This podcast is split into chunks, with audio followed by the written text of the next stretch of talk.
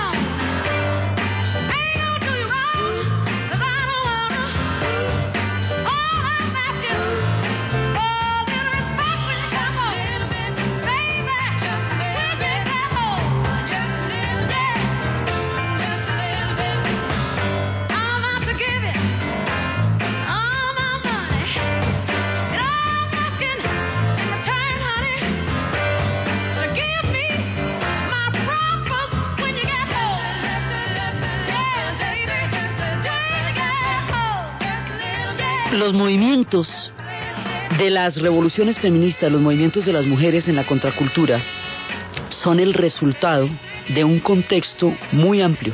La contracultura en su conjunto es una es fundamentalmente una ampliación del concepto de libertad, del concepto de pluralismo, de respeto y de libertad del otro. Entonces empieza por el movimiento por los derechos civiles, digamos, con, las, con la parte más golpeada y más aberrantemente segregada de la sociedad que son las comunidades negras. Luego empieza a pasar a las aulas y empieza a cuestionar el concepto de educación, son los movimientos estudiantiles, en los cuales empieza a buscarse una forma democrática de eh, abordar la educación. Pasa por el hipismo, en la medida en que se empiezan a desarrollar proyectos en los cuales se buscan alternativas a la familia, alternativas a la sociedad, alternativas a los modos de vida que tengan un significado profundo y vital para la gente. Y se van ampliando todas las condiciones de la libertad y dentro de este proceso, cuando empiezan todas las manifestaciones políticas, el movimiento para parar la guerra del Vietnam, cuando empieza la primavera de Praga y el mayo francés y la imaginación al poder, y todo, digamos, todo el espectro de movilizaciones y de cuestionamientos a la libertad de Occidente y de ampliación de esto, llega casi el final de la década. En 1968 y 69, ya hay mucho tiempo de movilización, arrancando desde el 61 ya hay mucho tiempo de movilización, ya se han metido en marchas grandísimas, ya han marchado a Washington, ya han desafiado por el derecho de los dormitorios mixtos eh, la posibilidad de decidir sobre la sexualidad en las aulas de las universidades de la Sorbona, de Nanterre. Ya ha pasado toda esta agua debajo del puente entonces, ahora viene una pregunta que es importantísima. Bueno, y si resulta que yo como mujer he estado en absolutamente todas las movilizaciones. Si me han arrestado, si me han golpeado, si me han subido a la fuerza de las radiopatrullas, si corro los mismos riesgos que mis compañeros de movilizaciones y de marchas, ¿por qué no tengo el mismo derecho de decisión que ellos? ¿Por qué al interior de las organizaciones yo no puedo decidir en las mismas condiciones en que ellos deciden? Esa pregunta al interior de la movilización política es la que empieza a ser específica la pregunta del papel de la mujer en la política y en la sociedad.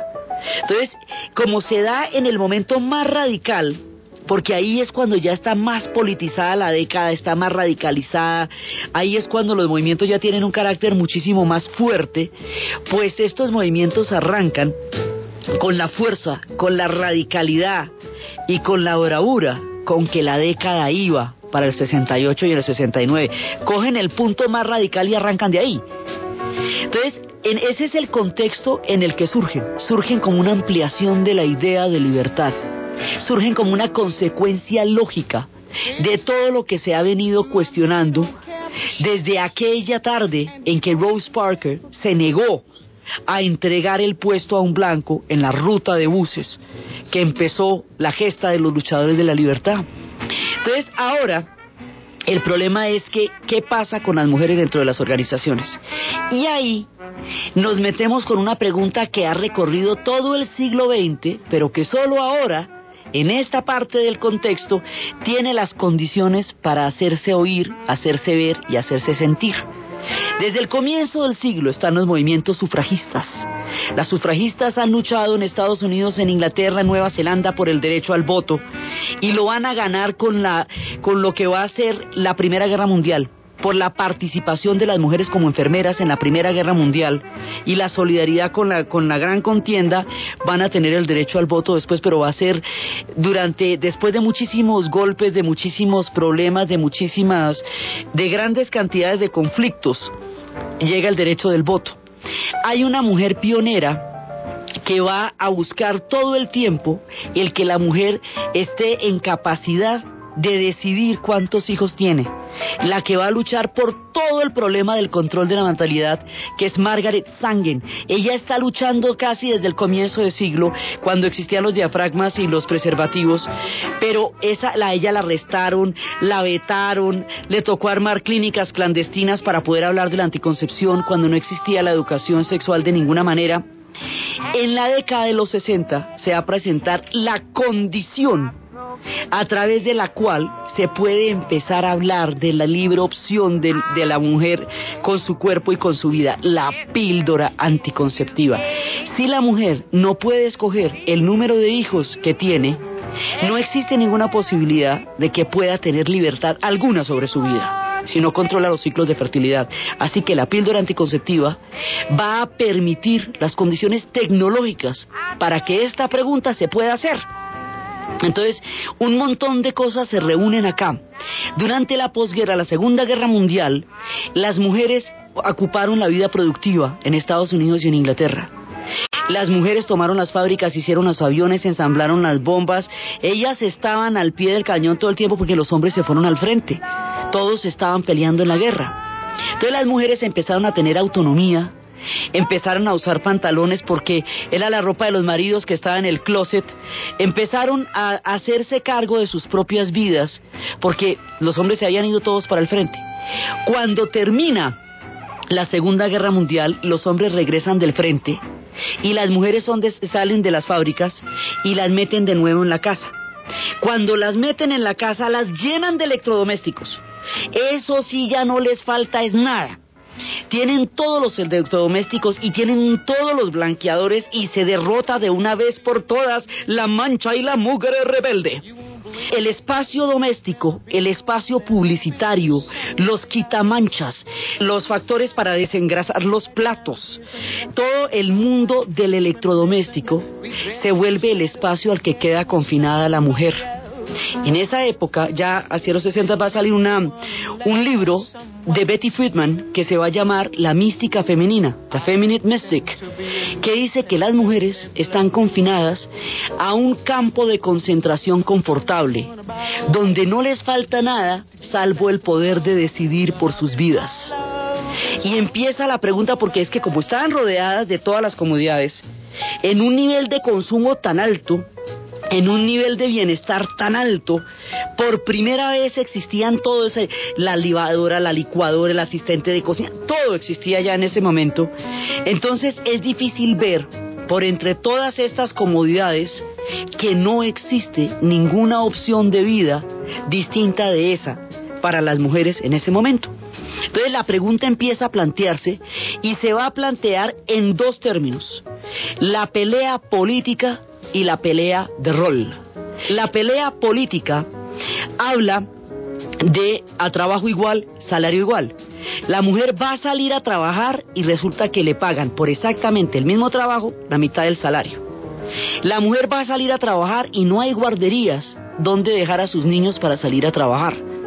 La mujer va a salir a trabajar y se va a encontrar con que no tiene derecho sobre la propiedad de la tierra. En países como Francia, las leyes sálicas, que eran las que impedían que las mujeres fueran reinas, como una maniobra política que se hizo en la época de los reyes de Valois, para que subiera Felipe de Valois, se prohibió la descendencia a través de las mujeres.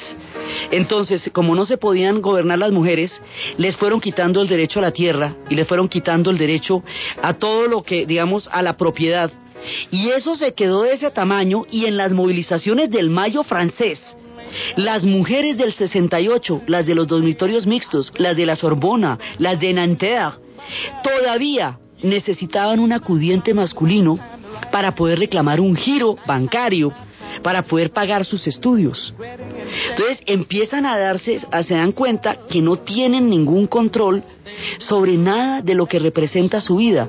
La ley que a las mujeres francesas les da el derecho a negociar con la tierra y con la herencia es de 1970, en Colombia es de 1930 el derecho al voto va a ser muy tardío en la sociedad, empieza digamos en Inglaterra y en, Estados Unidos, pero eso para que se vaya implementando va a tomar muchísimo tiempo.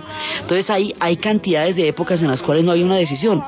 Entonces, la pelea política es una pelea de tribunales, es una pelea de leyes y es una pelea para buscar los derechos políticos en los mismos términos en que se buscaban los derechos políticos para las comunidades negras en el sur de los Estados Unidos, exactamente en los mismos términos, en términos de trabajo, en términos de oportunidades, en términos de educación, que no les daban cupos universitarios porque las mujeres se embarazaban y se casaban y no terminaban la carrera.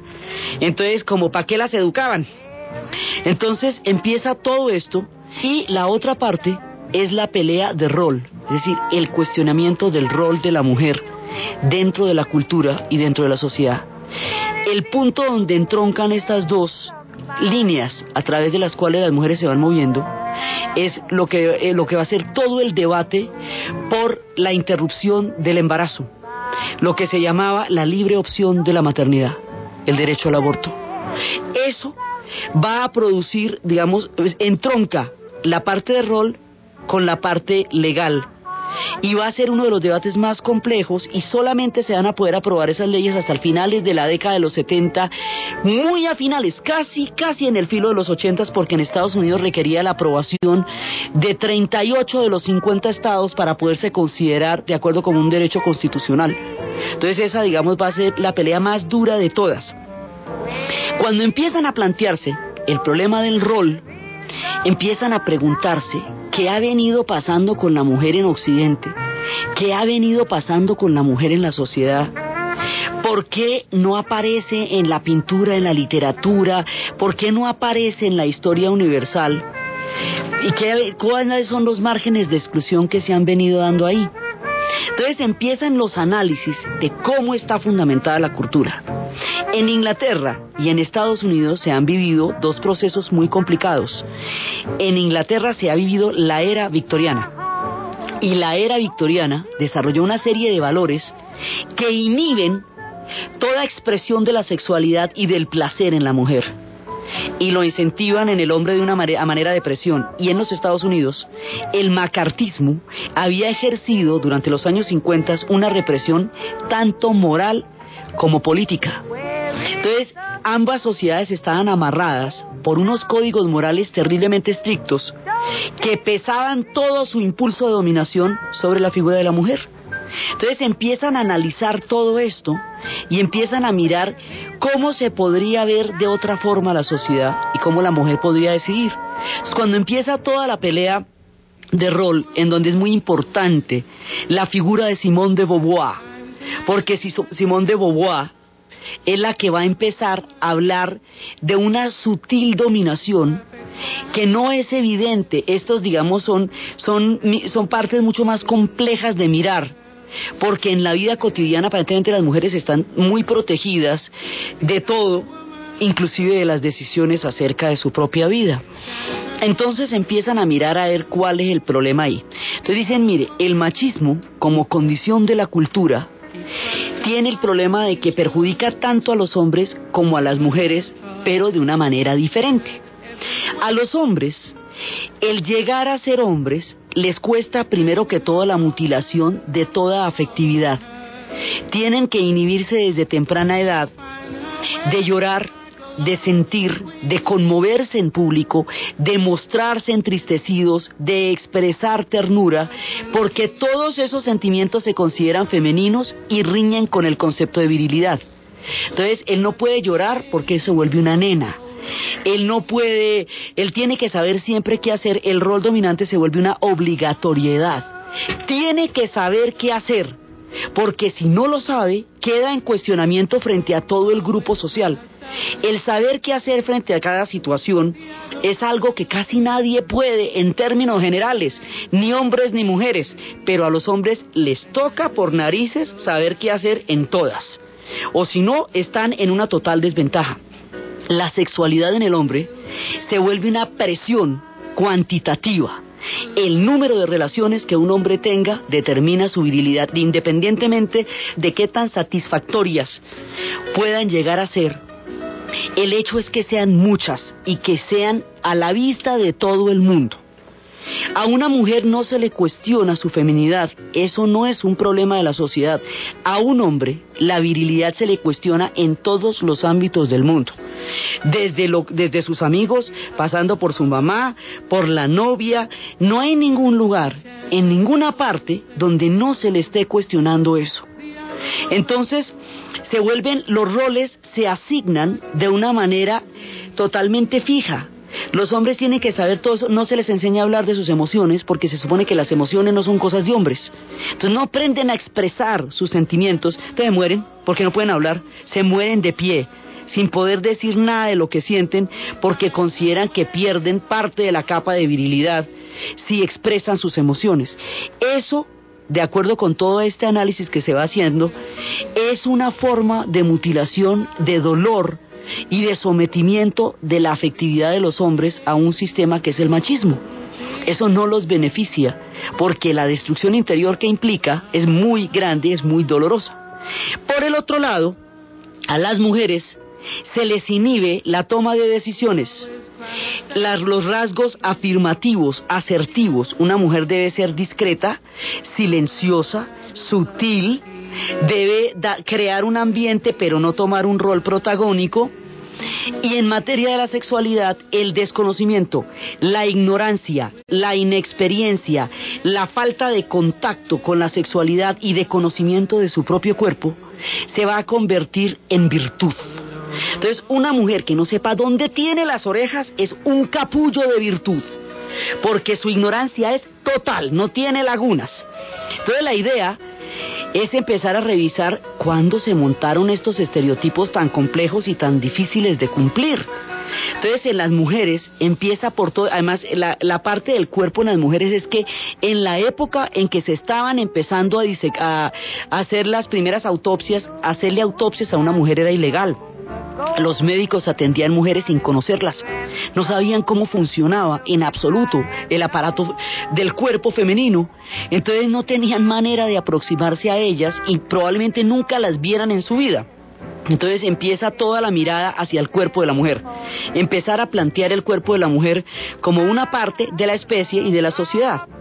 Entonces empieza toda esta parte, empieza a mostrarse como la sexualidad, que en la era victoriana la sexualidad en la mujer estaba totalmente inhibida en términos de decencia. Una mujer decente no podía expresar sensualidad ni deseo. Si bien el deseo en el hombre era condición de virilidad, en la mujer era inmediatamente condición de condena y la convertía en una mujer de dudosa reputación. Entonces empieza a ver de dónde salió todo esto y qué base biológica hay para decir que si solamente una parte de la especie tuviera deseo y la otra no, la especie ya se habría extinguido necesariamente, porque se necesitan dos para poderse reproducir. Entonces empiezan a tomar todos estos estereotipos. En la, década de los 20, D.H. Lawrence escribió un libro que se llamaba El amante de Lady Chatterley.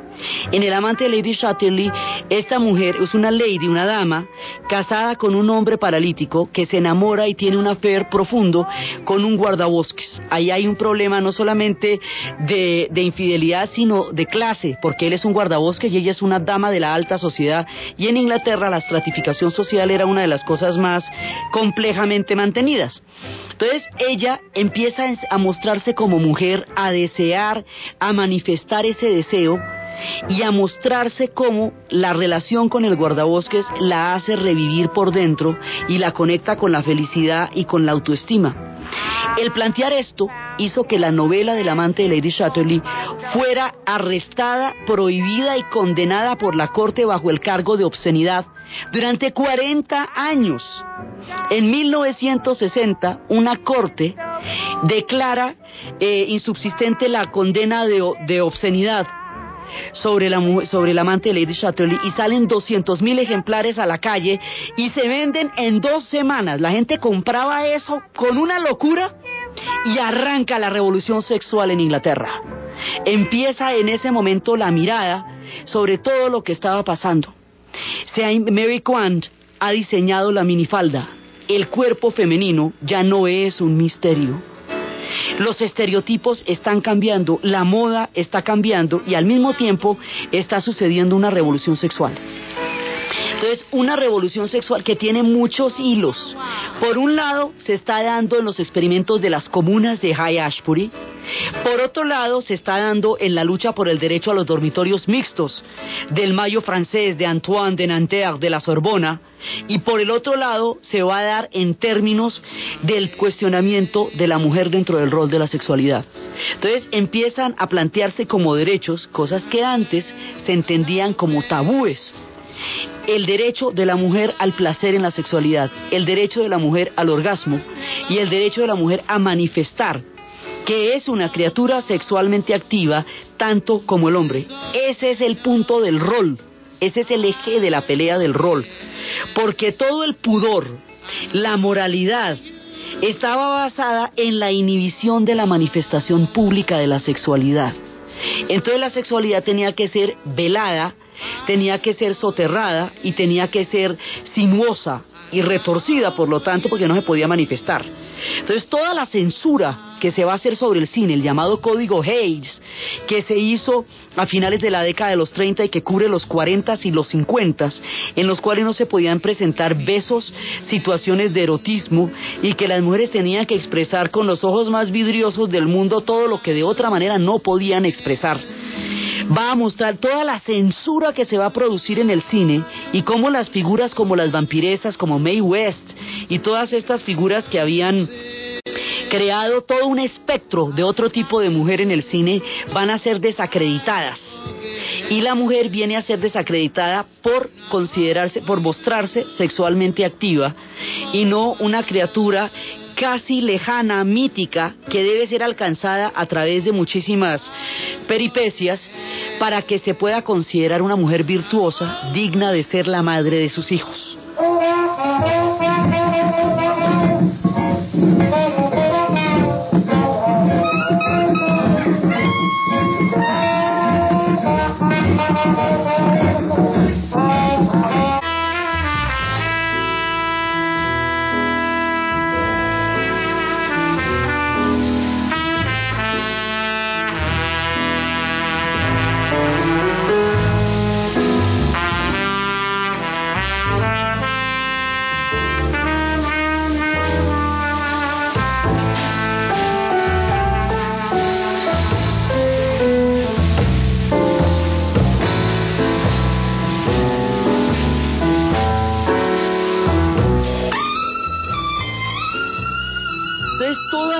preguntas que se han venido haciendo a lo largo del siglo XX entran en una especie de sincronicidad en los movimientos que surgen a partir del 68 y del 69 en Estados Unidos y en Europa en principio, pero también van a ser muy duros en México, van a ser muy duros en Colombia, van a darse en toda, eso se va a volver un fenómeno global y se va a volver un fenómeno que empieza a estremecer las sociedades de un lado al otro y empiezan las mujeres a tomarse los campos laborales que antes les estaban vetados, a conducir los buses en Londres, los trenes, cadenas de montajes, fábricas, todos aquellos lugares donde estaban los, altos salarios a los cuales ellas no tenían ningún acceso. Entonces hay una, un ingreso masivo en la vida laboral y, y un control de nuevo por de los ingresos que empieza ya a dar capacidad de decisión. Entonces, todo esto se está planteando en términos de los estudiantes, en términos de los hippies, en términos de las comunidades negras, en términos de las comunidades indias, en términos de las comunidades chicanas. Ahora se va a plantear en términos de las mujeres. Y se va a plantear en términos de las mujeres y en términos también de los movimientos gay. Porque los movimientos gay sufrían el mismo tipo de discriminación. Una discriminación que no es de raza, que no es de, de estrato económico, ni de migración, ni de procedencia, porque muchas veces eran personas de clase alta que tenían todas las condiciones de la vida, pero por ser mujeres o por ser homosexuales estaban vetados del derecho de participación en la sociedad.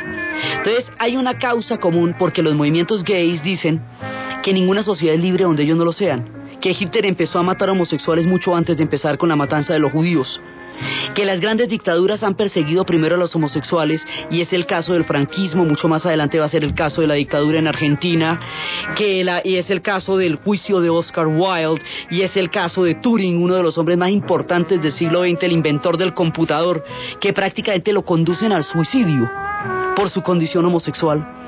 Entonces, ellos también empiezan a pelear por el derecho laboral, a ser juzgados por su capacidad laboral y no por su opción sexual.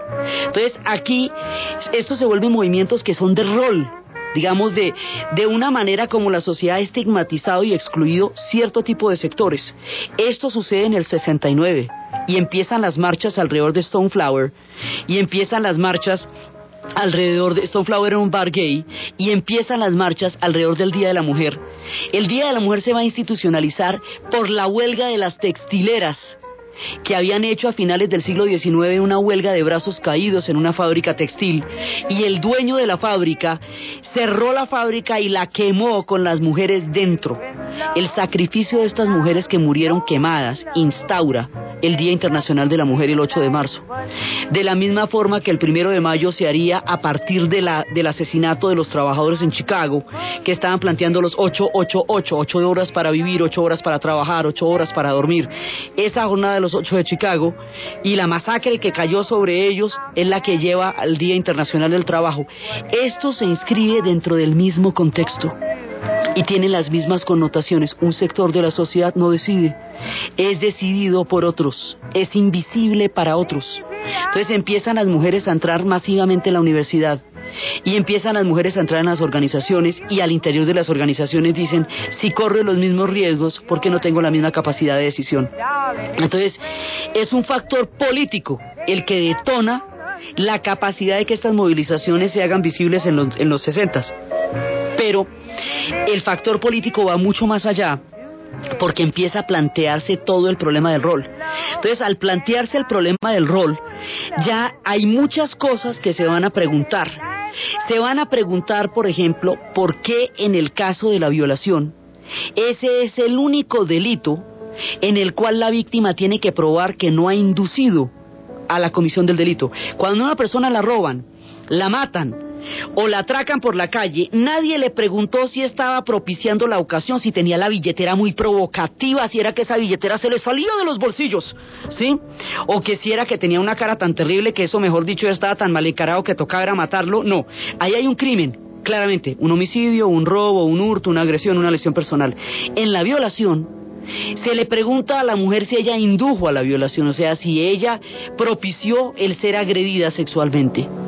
Y las personas que van a hacer todo el juicio, desde medicina legal, desde los exámenes médicos hasta el juicio, son hombres. Entonces ninguno de estos hombres estaba en capacidad de tener ninguna idea de qué era lo que podía sentir una mujer que había sido sometida a una violación.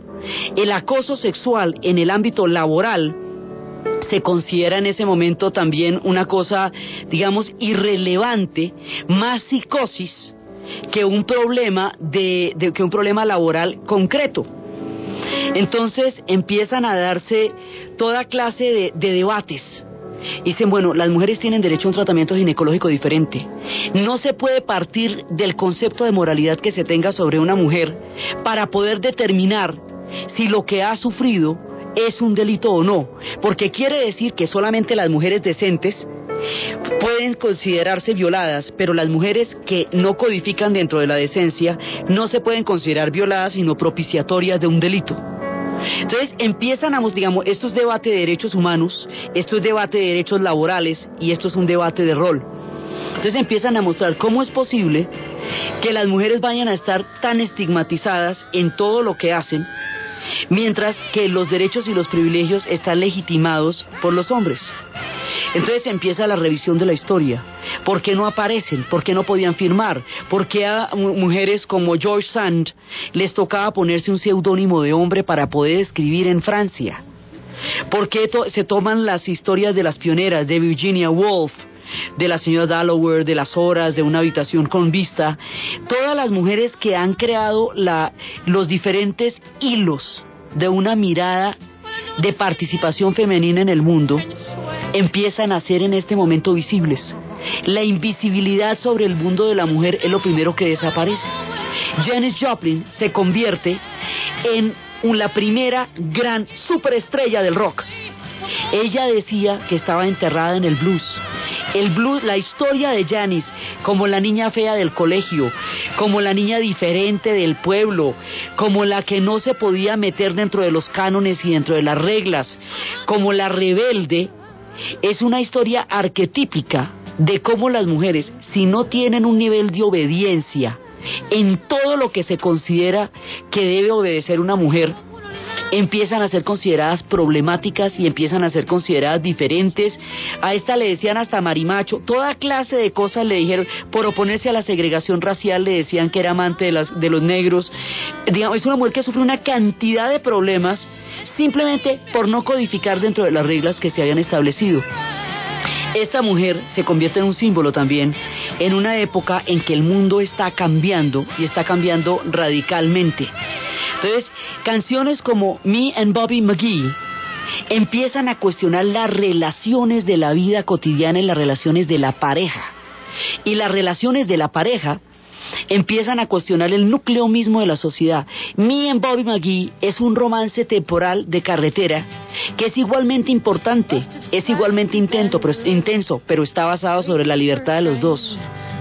Entonces, no es una promesa eterna de una mujer que es entregada en matrimonio a alguien y que ha tenido que prometer eh, que va a estar fidelidad, que ha tenido que prometer obediencia, que ha, que ha hecho unos votos de obediencia y de fidelidad que la atan a una persona, sino es una mujer que parte de su libertad y la libertad del otro.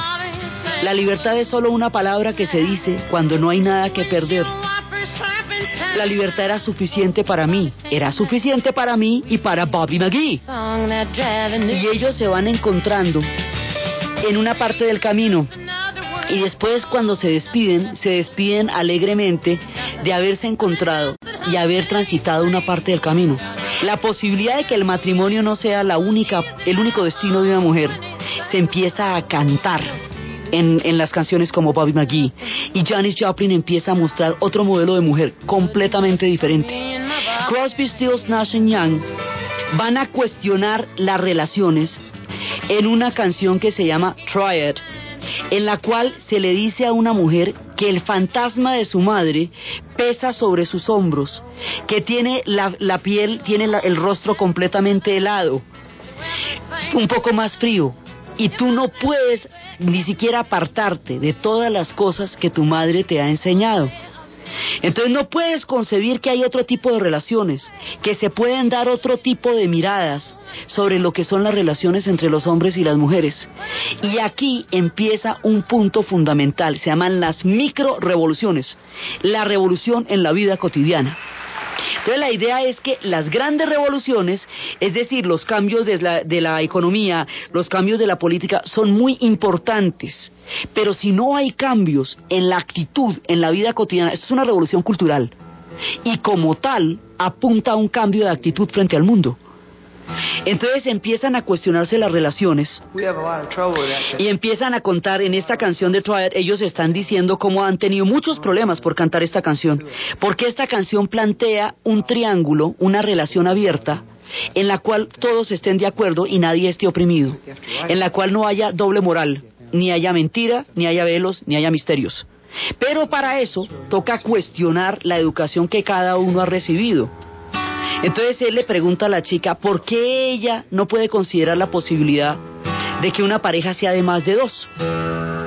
Sencillamente, ¿por qué no puede pensar? Dice, ni siquiera es por usted, es por su mamá, por sus fantasmas, por toda la educación que ha recibido que no le hace pensar que las relaciones se pueden inventar, se pueden reescribir, pueden ser múltiples, pueden ser distintas. pueden ser abiertas, pueden ser temporales, pueden ser definitivas, pero que hay una gran posibilidad de relaciones. Lo que sucede aquí es la posibilidad de la apertura mental a otro tipo de relaciones. Usted quiere saber cómo va a ser yo y ella y cómo, cómo se va a producir este triángulo.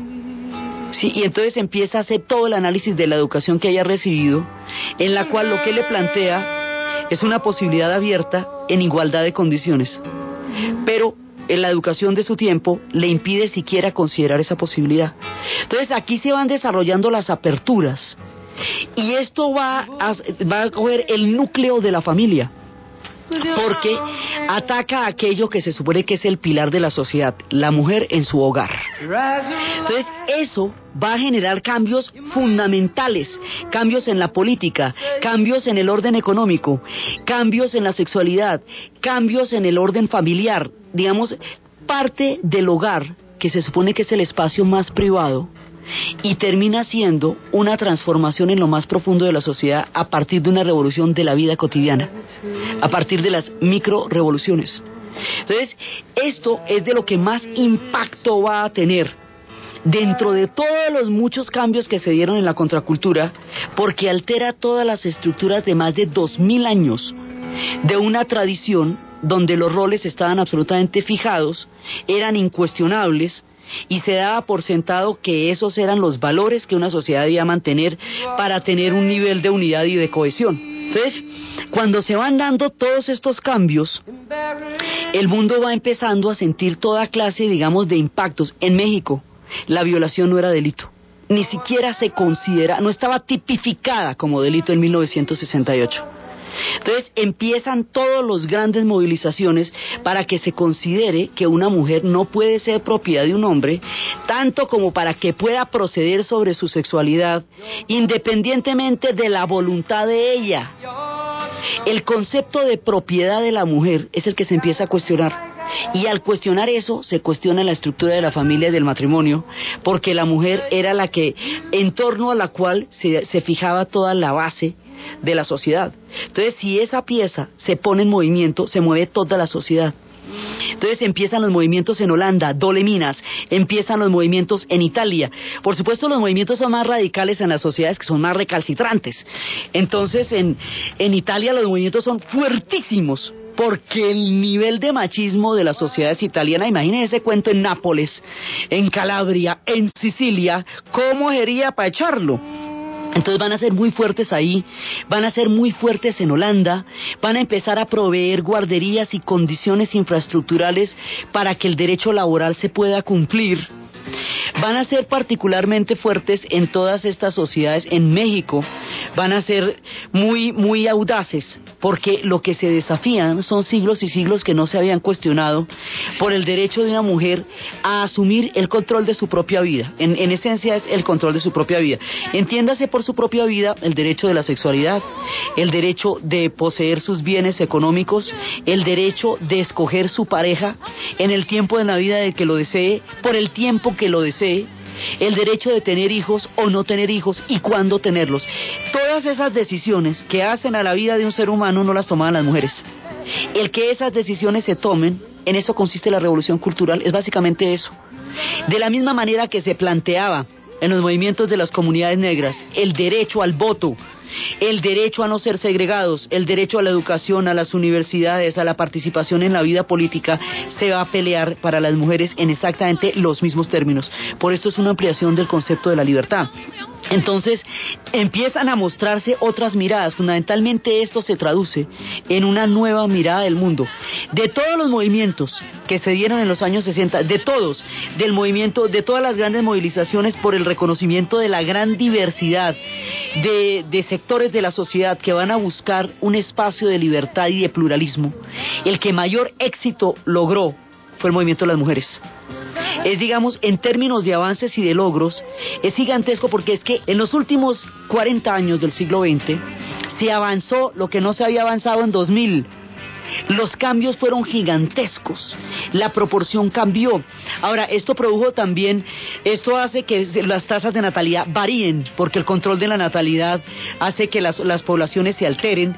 Muchísimas mujeres, al entrar en contacto con estas ideas, van a abandonar la vida que tenían y van a optar por otra vida totalmente distinta a la que tenían hasta entonces. Esas rupturas tan radicales van a llevar a toda clase de alarmas y de alertas porque se había salido de control algo que estaba perfectamente controlado. Entonces contra esto va a haber desde la caricatura, desde el chiste despectivo, la calificación de histeria, o sea, la idea es la descalificación del movimiento como tal, porque el nivel de impacto era tan alto, tan alto, que lo, digamos, lo enfrentaban era a nivel de la caricatura. Entonces todo esto se va dando en los 60, los núcleos son Estados Unidos, Inglaterra, Italia, Holanda, donde se van dando las grandes movilizaciones y, van llegando, y en la en Colombia se van a dar grandes movilizaciones también que van cambiando lo jurídico y van cambiando la base de la sociedad. Entonces se empiezan a cuestionar muchas cosas, se cuestiona la virginidad. El hecho de que una mujer tuviera que llegar virgen al matrimonio y mientras estuviera casada, que era toda la vida, tenía que tener un solo hombre. Eso hacía que una mujer no pudiera tener una idea de la sexualidad porque la sexualidad dependía de un solo hombre que era una lotería. Si era chévere, buenísimo, y si no, pues entonces, ¿qué hacemos? La vida privada, Christy Hines, los Pretenders, hablan de cómo la vida privada era, en ese momento, digamos, la mujer es un espacio de la vida privada, ahí no puede meter nadie. Entonces, cuando se empieza a hablar de la virginidad, y se empieza a ver que la mujer tiene derecho a la sexualidad y que la virginidad no es lo que hace la integridad, la valía de una mujer, sino que la valía de una mujer la hace su ser, su ser humano, no la capacidad de ser apropiada sexualmente por un hombre, por un solo hombre a lo largo de la vida. Películas como La hija de Ryan plantean la decepción de una mujer que se casa con toda la ilusión y descubre que el matrimonio no la satisface sexualmente y entonces, ¿qué hace? No puede hacer nada más porque no tiene ninguna otra opción. Entonces ella va a tener una relación con un oficial inglés. Y el oficial inglés, ella es irlandesa. Como el oficial es inglés, la acusan de haber traicionado una entrega de armas y prácticamente la linchan. Y, y todo el conflicto de la lucha irlandesa va a caer sobre el, adulterio sobre la moralidad de esta mujer como un problema político de que el pueblo se va a ver traicionado porque ella tenía una relación con un oficial inglés. Y ella no tuvo nada que ver con la conspiración, pero solo ella va a ser señalada. Entonces todo eso se empieza a cuestionar. La virginidad, las relaciones eh, prematrimoniales, todo eso empieza a cuestionarse como derechos. En los derechos a los dormitorios mixtos, el debate fundamentalmente era la universidad no puede decidir si los dormitorios son mixtos o no, porque si una persona es libre, lo primero que tiene que ser es libre sobre su sexualidad. Si no decide sobre su cuerpo, ¿sobre qué decide? Entonces, al no poder decidir sobre su cuerpo, cualquier, eh, cualquier tipo de, disposición política de decisión es externa, porque su propio cuerpo no es materia de su propia decisión. De ahí viene la consigna de mi cuerpo es mío porque significa sobre mi cuerpo mando yo. Es decir, mando sobre mi sexualidad, mando sobre mi, mi ser médico en el derecho en que permito o no que se me opere, que no se me opere. Todo eso, digamos, todo el derecho de la recuperación del cuerpo de la mujer se empieza a plantear en esta época. Se abre un capítulo importantísimo, capital, en la historia de la transformación de las mujeres, el de los derechos sexuales y reproductivos todo el debate sobre que la violación no sea un crimen que a la mujer se le acuse de haber provocado, que existan las clínicas para la mujer, que la mujer no sea objeto, que no sea parte de un consumo, toda una historia que va a dar, va a abrir las compuertas de una nueva libertad y de una nueva vivencia. Ese pedazo es muy largo, se ha avanzado mucho, pero todavía falta cantidades, cantidades, porque la cultura fitness, la dictadura de la moda, la dictadura del cuerpo, son otro tipo de opresiones en términos de el hecho de que la mujer pueda habitar y vivir su cuerpo y sus derechos. Eso en Occidente. En Oriente, la pelea hasta ahora comienza. Todo el tema de las violaciones en la India, todo el tema de las mujeres afganas, todo el tema de las mujeres que están siendo en este momento sometidas a las mayores violencias, la violación como arma de guerra, todo eso son cosas que siguen pasando en el mundo. Occidente empezó esta batalla, pero solo la empezó. Esto ha sido un recorrido por una parte de la historia de cómo las mujeres transformamos nuestra cultura y más de dos mil años de civilización en una década para abrir las puertas a una nueva forma de habitar la Tierra. Entonces, desde los espacios de las más grandes transformaciones que se han dado en la cultura a través de los movimientos feministas que en la década de los setentas y los ochentas lograron el cambio de una mirada en el mundo hacia la mujer, desde todo lo que falta, desde lo que se ha sabido, desde lo que se está construyendo y desde todas las diferentes miradas que este nuevo enfoque de la historia ha dado, da y dará en el futuro, en la narración de Ana Uribe, en la producción Jesse Rodríguez. Y para ustedes, feliz fin de semana.